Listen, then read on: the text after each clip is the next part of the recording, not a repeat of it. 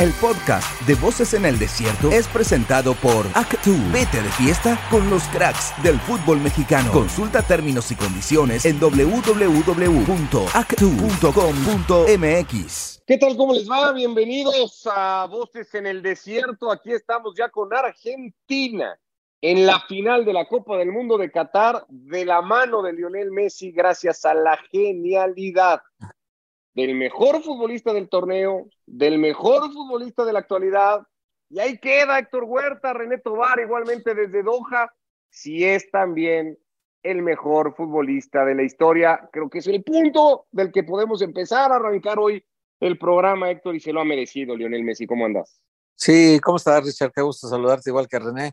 Sí, pues ya, ya ahorita Messi, por ejemplo, se convirtió ya en el jugador que más partidos tendrá en la historia de los mundiales el próximo domingo completará uno más que Lothar Mateus y será el jugador con más partidos en, selección. Luego también se convierte en el jugador más determinante en cuestión de goles porque supera a Pelea, a Miroslav Klose, a todos los que llevaban entre goles y asistencias, llevaban 19 el que más y hoy alcanza Messi con, con lo de hoy, la asistencia, con el gol, alcanza los 20. Entonces, 11 goles, 9 asistencias de Lionel Messi lo, lo convierten ya en parte de la historia. Y bueno, súmale que es el mejor goleador argentino de todos los tiempos y súmale que, que van en carrera libre hacia el, MVP del torneo, el balón de oro. Eh, también podría ser el botín de oro si finalmente termina como líder de goleo. En fin, este es el Mundial de Messi.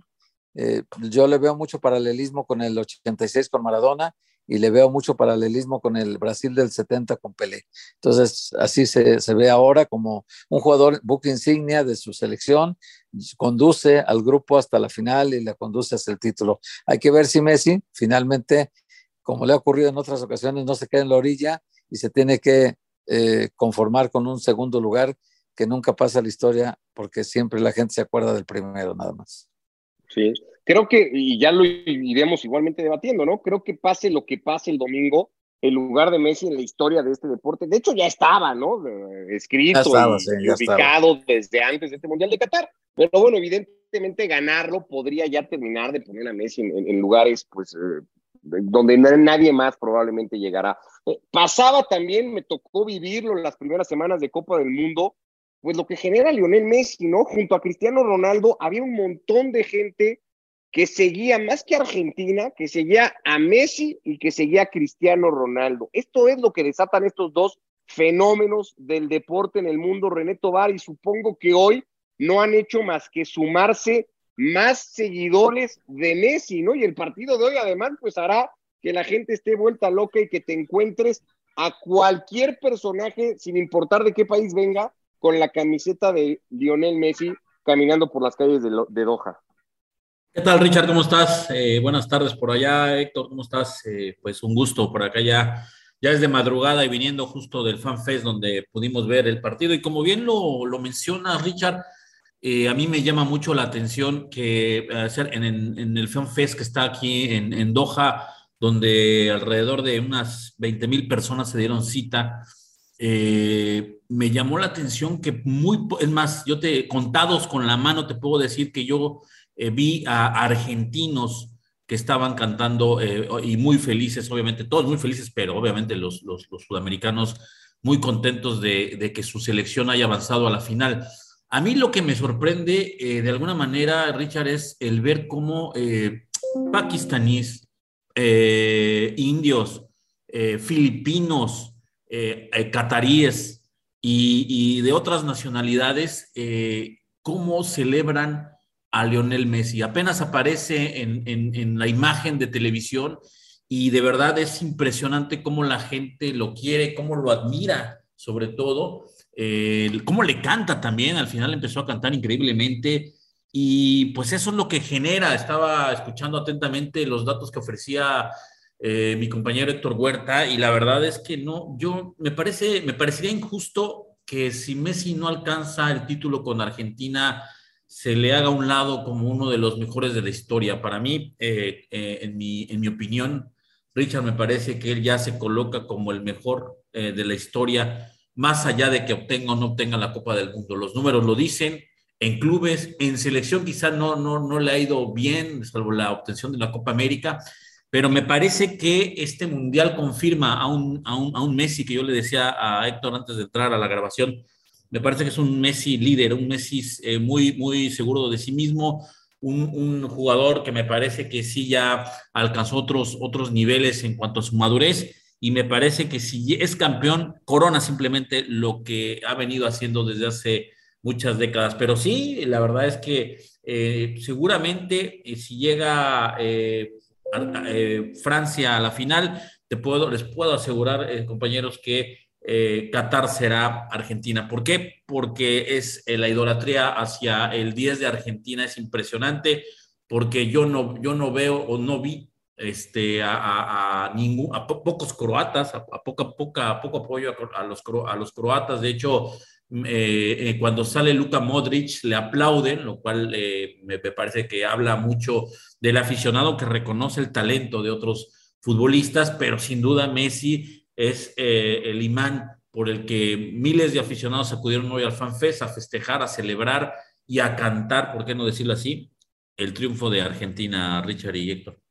Y es que todo está enfocado a eso, ¿no? A la figura de, de, Lionel Messi, evidentemente hay que, y lo trataremos de ir haciendo, ya lo veníamos haciendo en otros espacios, Héctor René, hablar de todo el mérito de Scaloni, de este equipo, coral, entregado, basado en, en lo colectivo, ¿no? Pero que sigue teniendo eh, la diferencia puntual en un solo futbolista. Eh, lo, lo, acaba de, de decir eh, en la rueda de prensa post partido el técnico croata ha hablado del punto de diferencia, decía Dalic, pues es, es, Lionel Messi, ¿no? Lo que decanta el partido, pues es el talento al final de, de, Lionel Messi, todo está enfocado en eso. Yo no sé qué pasaría en esa final si fuera Marruecos-Argentina con la cantidad de marroquíes que hay y de seguidores de Messi, ahí se, sería interesantísimo ver qué pasa en Doha. Eh, eh, de momento, Héctor, pues eh, creería yo que cualquier aficionado al fútbol en general está esperando este colofón, ¿no? A la carrera de Lionel. La carrera de Lionel Messi no va a terminar el domingo,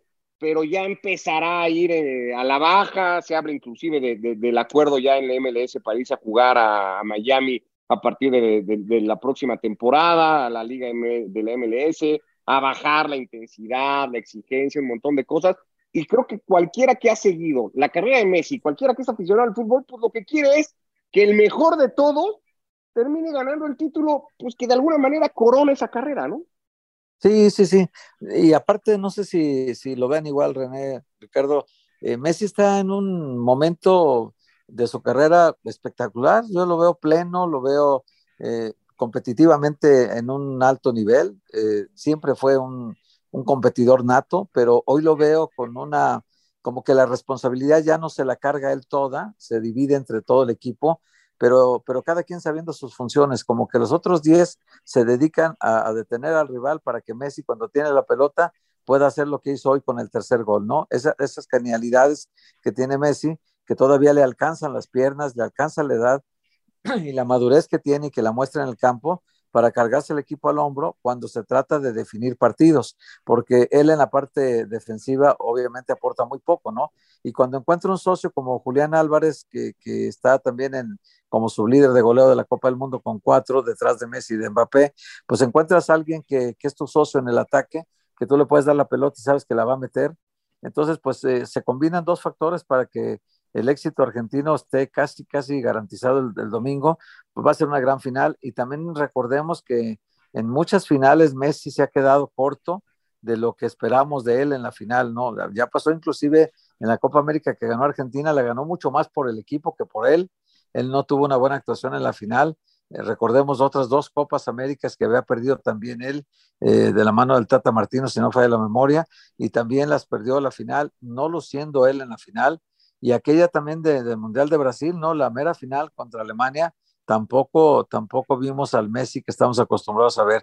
Así que no es un Messi de finales, pero vamos a ver si ahora esta sí se le echa al hombro y vuelve a ser una luz en el, en el escenario, porque lo que hoy hizo Messi es un factor diferencial que no lo tiene ningún otro futbolista en el mundo en este momento.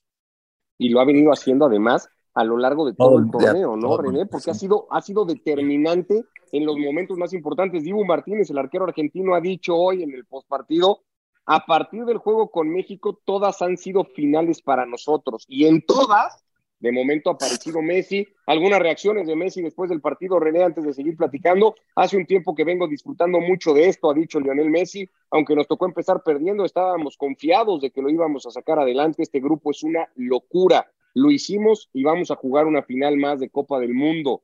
Me acuerdo en este momento de mi familia, que para mí es lo más importante, la que me acompañó siempre en las buenas y en las malas. Hoy nos toca vivir un momento espectacular. Me pasan muchas cosas por la cabeza. Es muy emocionante, ha dicho Leo Messi, ver a toda esta gente, la cantidad de argentinos que nos ha acompañado, a la familia, animar durante todo el Mundial, ha sido algo increíble. Vamos a jugar el último partido, que es lo que queríamos de inicio. René, palabras de un Messi que, lo notaba desde que arrancó la temporada de clubes, hablo, ¿eh? con el Paris Saint Germain ya vimos a un Messi distinto, ¿no? Vimos a un Messi que estaba preparando el Mundial y lo veíamos en cómo dosificaba, paró cuando tuvo que parar, apretó cuando tuvo que apretar, dejó números en este arranque de temporada con el Paris Saint-Germain que hacía mucho tiempo no se le veían en clubes. Messi estaba apuntando a esto que tiene el próximo domingo por delante. Sin duda, sin duda, Richard, y te, voy a decir algo que parece que es un detalle de más, pero para mí no, por la experiencia que tengo. Hay una frase eh, de algún entrenador por ahí de, con mucha experiencia que me dijo, cuando tú fíjate, cuando un líder eh, toma eh, la responsabilidad, el equipo y está seguro de lo que hace, checa la mirada de los jugadores. Y fíjate que desde, desde que arrancó este, este mundial, yo me he fijado y, y chéquenlo muy bien, de verdad, cómo las actitudes, la mirada de Messi no es la misma de, Copas del Mundo atrás, donde yo, yo sí leía, presentía cierto temor, cierta inseguridad de Leonel. Hoy veo un Leonel completamente diferente y tocabas el tema de la Copa América. Yo creo que ahí este, fue el switch de Messi, el haber obtenido la Copa América frente a Brasil, eh, me parece que ahí eh, dio un cambio total y, le dio toda la confianza de un líder a un eh, jugador que necesitaba un título, me parece, a, esas alturas para Argentina, para alcanzar ese nivel que tanto, tanto se le, se le, ha pedido. Me parece que si el próximo domingo Lionel Messi levanta la copa, comenzará la leyenda. Ya no será el jugador eh, que hoy, evidentemente hablamos que es uno de los mejores del mundo, me parece que ya es una leyenda activa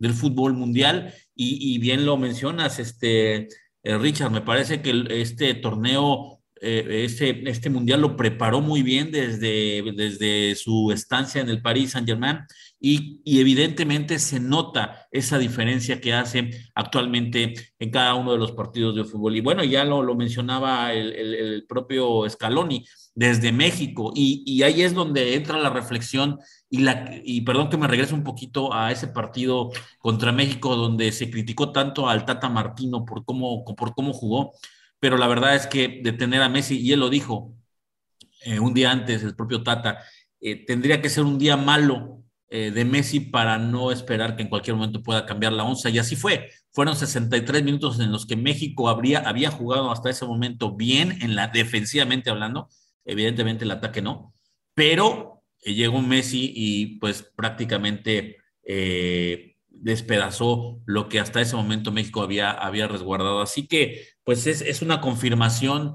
de un jugador eh, que, insisto, me parece sería injusto que si no obtiene el título quedaría, quede abajo de figuras como Maradona, como Pelé. Yo creo personalmente, insisto, que él ya está eh, si no por encima, sí está un peldañito abajo quizá de Pelé, pero sí por arriba de Maradona, Richard.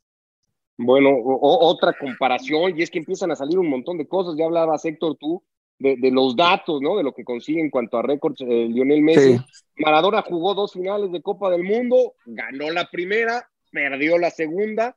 Messi jugará dos finales de Copa del Mundo, perdió la primera. Vamos a ver qué pasa con la segunda pasará la historia como el futbolista con más goles de Argentina, con más partidos de Copa del Mundo. No sé si va a haber un futbolista que llegue a jugar los 26 partidos con los que dejará Messi su andar eh, por Copas del Mundo. Pero además tú señalabas algo hace rato, Héctor, que, que, también da para la comparación, ¿no? Si tomamos a Pelé y a Maradona en sus grandes Copas del Mundo, hoy Messi en Qatar ha sido igual de determinante de lo que fueron ellos dos en su momento.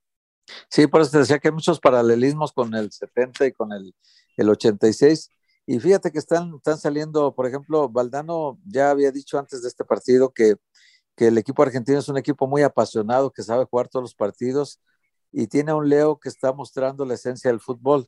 Dice, es fascinante verlo en estos momentos porque no le sobra energía y tienen que explotar hasta la última gota de talento. Está maradoneando todos los días. Entonces son, son, palabras que vienen de, de gente que lo, lo, tiene cerca, que lo conoce bien.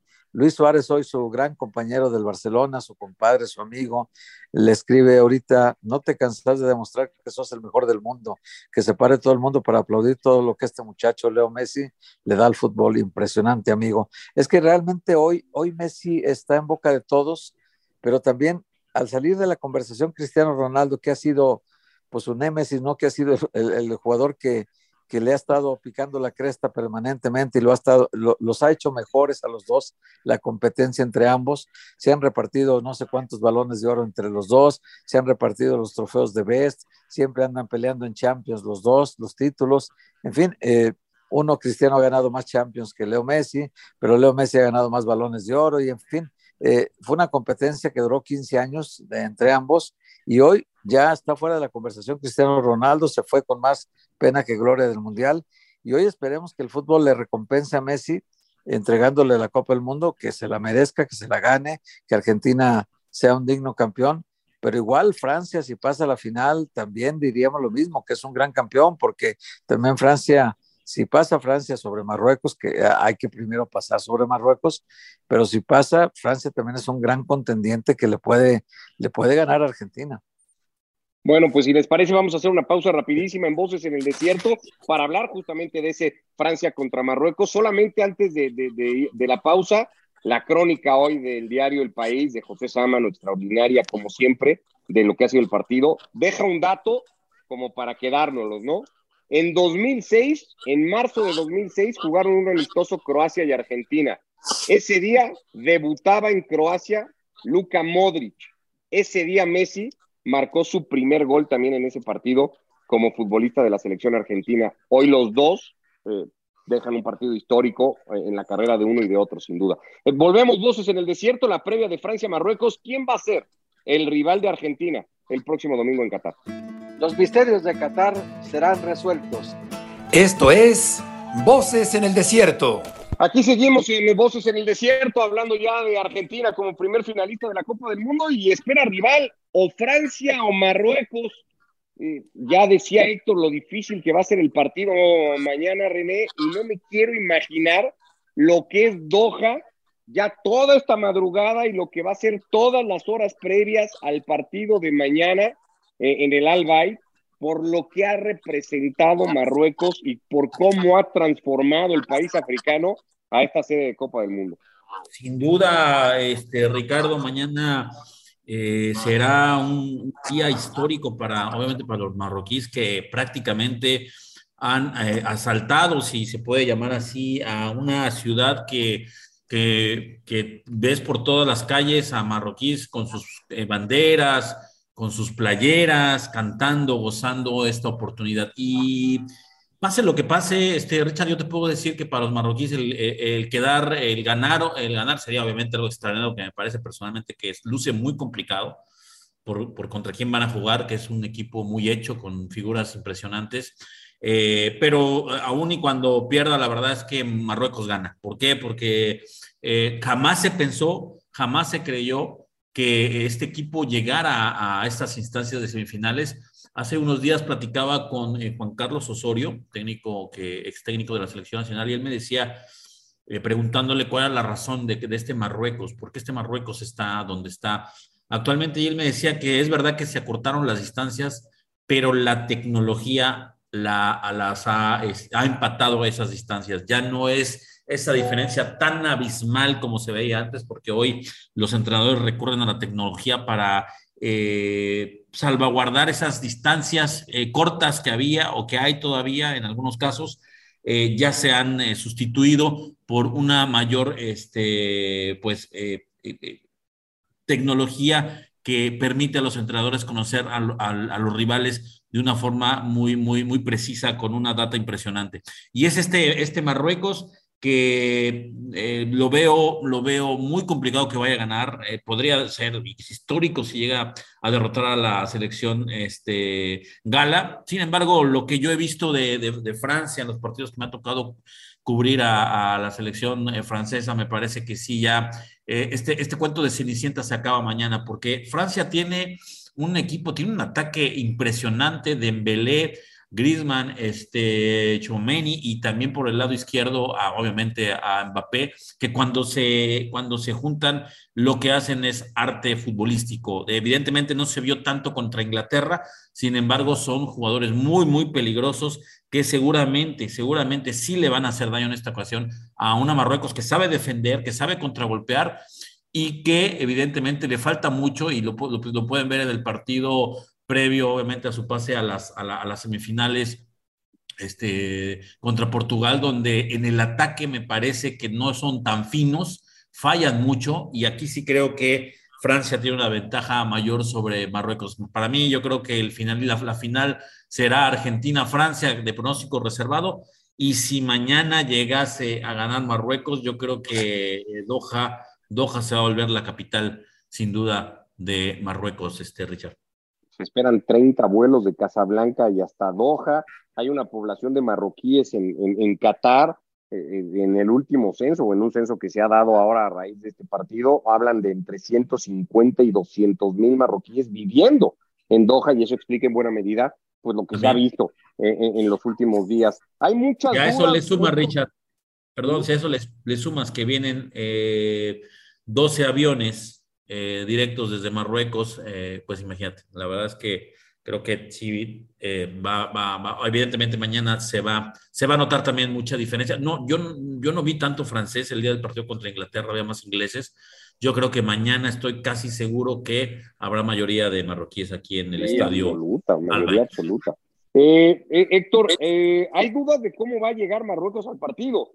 Porque entre la expulsión que sufrió en el duelo contra Portugal y las bajas en defensa, la de Saiz, por ejemplo, que puede ser muy importante, pues no, se sabe muy bien cómo o qué va a tener disponible eh, Marruecos para enfrentarse al campeón del mundo.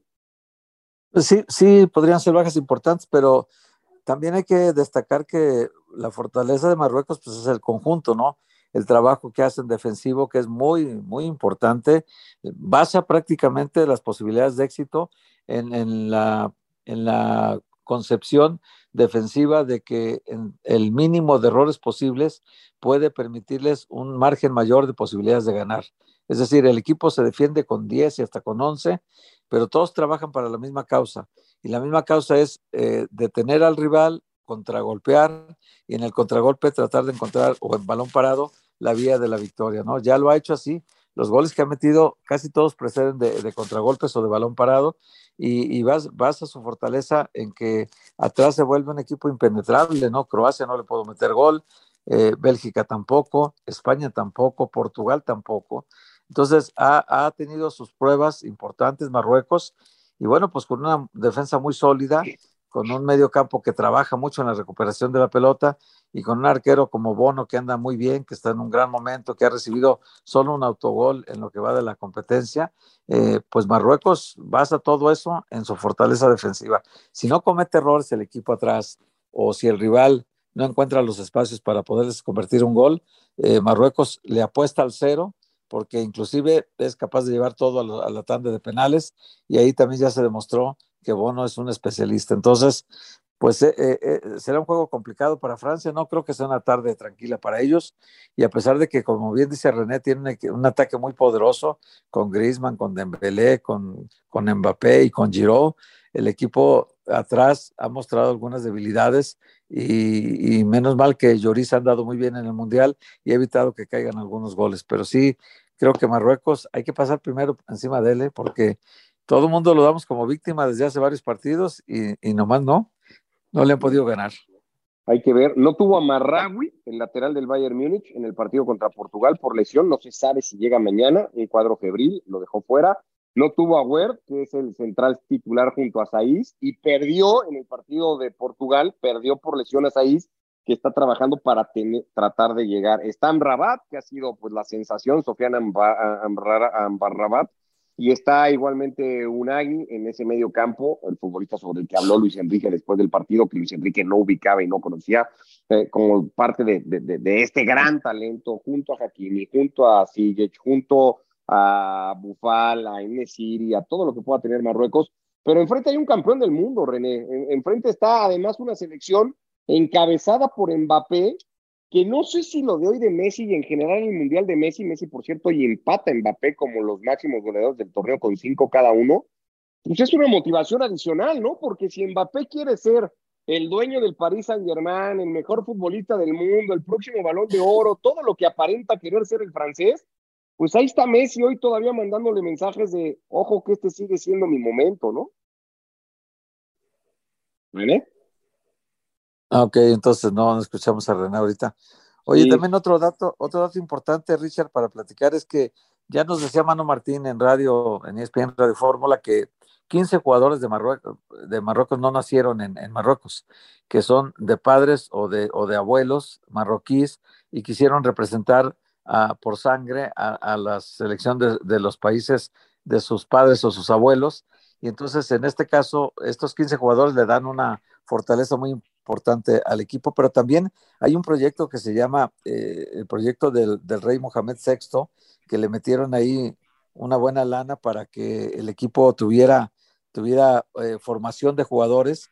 Y de esa academia, de, la academia del rey Mohamed VI, salieron eh, el centro delantero Joseph Nesiri, que juega en el Sevilla, eh, que nos trajo contra Portugal. ¿Te acuerdas ese salto monumental de, de 2.78? Sí, ganándole a Rubén Díaz y a la salida ahí también. Sí, el arquero ni las manos llegaron a la cabeza de, de, este jugador, metió un golazo. Y luego Nayef Aguer, el defensa central, que bien decías que es compañero de Saiz, él, él también es de la academia, y a Sedin Ounani. Entonces, ellos crecieron ahí, se formaron en la academia y son parte hoy importante de la selección, ¿no? tienen un búnker ellos de 9 mil metros cuadrados que costó 1.400 millones de euros. Imagínate, ¿eh? desde el 2009, ese proyecto no lo ha hecho nunca la Federación Mexicana de Fútbol, por ejemplo. Y desde entonces este proyecto lo maneja la Real Federación Marroquí de Fútbol. Y entonces de ahí están saliendo o buenos, buenas personas, que es lo que quieren también, o están saliendo talentos futbolísticos para que la selección se nutra. Aquí, en cambio, tenemos la posibilidad de que solamente, fíjate nada más que, que grave esto, solamente 62 jugadores mexicanos normalmente juegan los fines de semana contra 136 extranjeros que pueden participar en la misma jornada. Imagínate, 8 por equipo que pueden jugar al campo, que pueden jugar ahí, de 10 que tiene cada plantel, y solo Chivas tiene 11 para jugar en, el, fin de semana contra cualquier rival, porque los otros 17 tienen la posibilidad abierta de tener 10 jugadores en su plantilla y 8 en la cancha. Si multiplicamos 8 por los 17 equipos, pues nos da los 136. Y, y en el otro caso, si multiplicamos eh, tres jugadores mexicanos que pueden alinear por los 17 equipos, pues nos da 51 más los 11 de Chivas. Entonces está grave el asunto en México y en cambio países como Marruecos ponen el ejemplo de que con ese trabajo a largo plazo, a la larga, tienen que salir jugadores. Bueno, evidentemente haciendo este programa desde aquí, generando este contenido desde aquí, René, es inevitable esto, ¿no? Compararnos con Marruecos se ha sumado como un nuevo país de estos, desde que México jugó el famoso quinto partido en el 86, la cantidad de selecciones que lo han logrado hacer sin que llegue México. Ahora ya está Marruecos incluso en semifinales, pero pasa por Turquía, pasa por Corea, pasa por Irlanda, pasa por Croacia, pasa por Bulgaria, pasa por Suecia un par de veces, pasa por Estados Unidos, pasa por Costa Rica. Hay muchísimos países con los que México se debería de ver a los ojos o incluso debería de sentirse por encima y no lo ha conseguido. Es, un tema ahí, ¿no? Como para que sí de verdad se sienten y digamos, pues, ¿qué, qué se hace bien allá y qué no se hace bien aquí?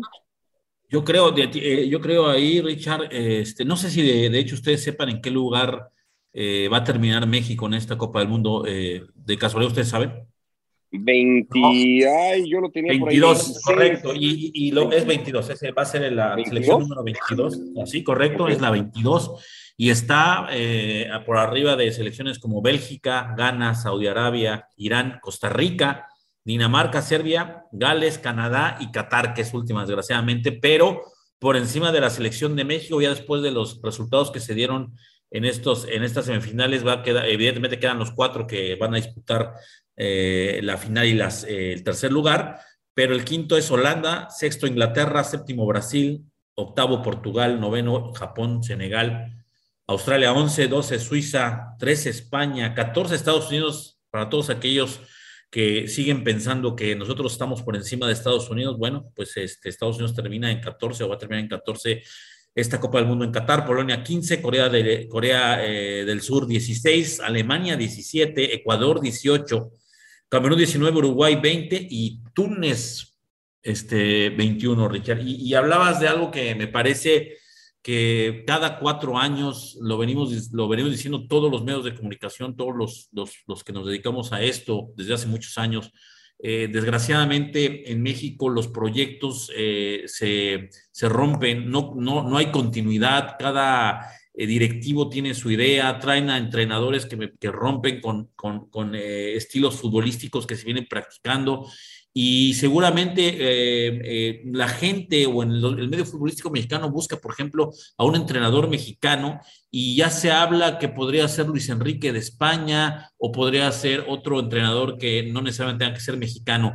La verdad es que lo decía bien Juan Carlos Osorio. Eh, debe México dejarse a, a, un lado esto del entrenador y debe escoger un técnico mexicano porque hay un problema muy grande en México que es el nacionalismo. Y es que él dice que si llegasen a, si se llegase a contratar un entrenador extranjero, desde ahí ya comienzan los problemas porque no se acepta al, entrenador extranjero en México. Y ese es el primer paso que tendría que eliminar la propia Federación Mexicana de Fútbol para que este, se vaya a una segunda, a un segundo paso que es la exportación de jugadores en el extranjero, que es muy necesaria, este, Richard, para que, en, eh, Héctor, para que nosotros estemos en, los primeros niveles. Está claro y yo estoy totalmente de acuerdo con lo, con lo mencionado por Osorio en el sentido de que eh, no lo dice abiertamente, pero sí eh, deja en claro que para él eh, los jugadores en México pues prácticamente son jugadores C que deben convertirse en jugadores A, que son los jugadores que juegan Champions, jugadores que juegan en el, en el fútbol europeo, porque no hay presión en la Liga MX. Eh, la verdad es que hoy, hoy veo noticias de la Liga MX desde acá, Richard, Héctor, y sinceramente no me da, y con todo respeto, no me dan ganas de ver partidos de la Liga MX ya. No sé, no sé si les pase a ustedes, no sé si es la efervescencia de este mundial donde se, evidentemente la calidad es muy superior, pero no quedan ganas después de haber visto lo que vimos con México en la Copa del Mundo aquí en Qatar. De verdad es muy difícil entender cómo eh, volvemos a una liga pues que es mediana, que no tiene ascenso ni descenso, donde no se ha hecho nada, donde van a seguir los extranjeros, pocas lo mencionaba muy bien eh, Héctor eh, Huerta, con, una, con muy buenos números, este, las pocas oportunidades a seleccionados nacionales, es decir, volver a lo mismo sin entender que este mundial fue un total y rotundo fracaso que debería reconstruir eh, lo que se está haciendo en México y pareciera que no pasó nada. Y, para terminar mi opinión es, eh, lo decía yo cuando se dio la conferencia de eh, John de Luisa, que él decía que en 60 días iba a entregar un informe. No, en 60 días se va a enfriar este mal resultado de México, con lo cual le va a permitir que nos olvidemos o se olvide la mayoría de la gente de lo sucedido aquí en Qatar, sigan, sigamos haciendo lo mismo y sigamos fracasando cada cuatro años, este Richard y Héctor. Bueno, pues ahí está, sí, es un, análisis. Yo no comparto todo, a mí yo creo que la nacionalidad del técnico no tendría que importar siempre y cuando vinieran resultados. Creo que el problema es que los últimos técnicos eh, extranjeros que ha tenido la selección no han logrado llevar a la selección a, a, ese siguiente nivel al que se espera llegar. Hay muchas cosas que lo impiden, no solamente es el técnico en turno, pero bueno, yo creo que si, llegara un técnico y se, se juntan los resultados con el empezar a trabajar mejor ciertos aspectos, pues la nacionalidad terminaría quedando de lado. Me da esa sensación, pero bueno, también es cierto que hay un nacionalismo muy marcado, tanto en la prensa como en la propia afición, porque creería que es de los dos lados, ¿no? Hay, hay una prensa muy fuerte eh, hacia el técnico extranjero. Si les parece, lo podemos dejar aquí, ¿no? Eh, este capítulo de hoy, acá estaremos mañana hablando ya de una final confirmada en Voces en el Desierto si es Argentina-Francia, si es Argentina-Marruecos, hay mucho que seguir contando De momento Argentina es finalista de la Copa del Mundo de la mano de Lionel Messi. Un abrazo, René, gracias y buenas noches allá en Qatar.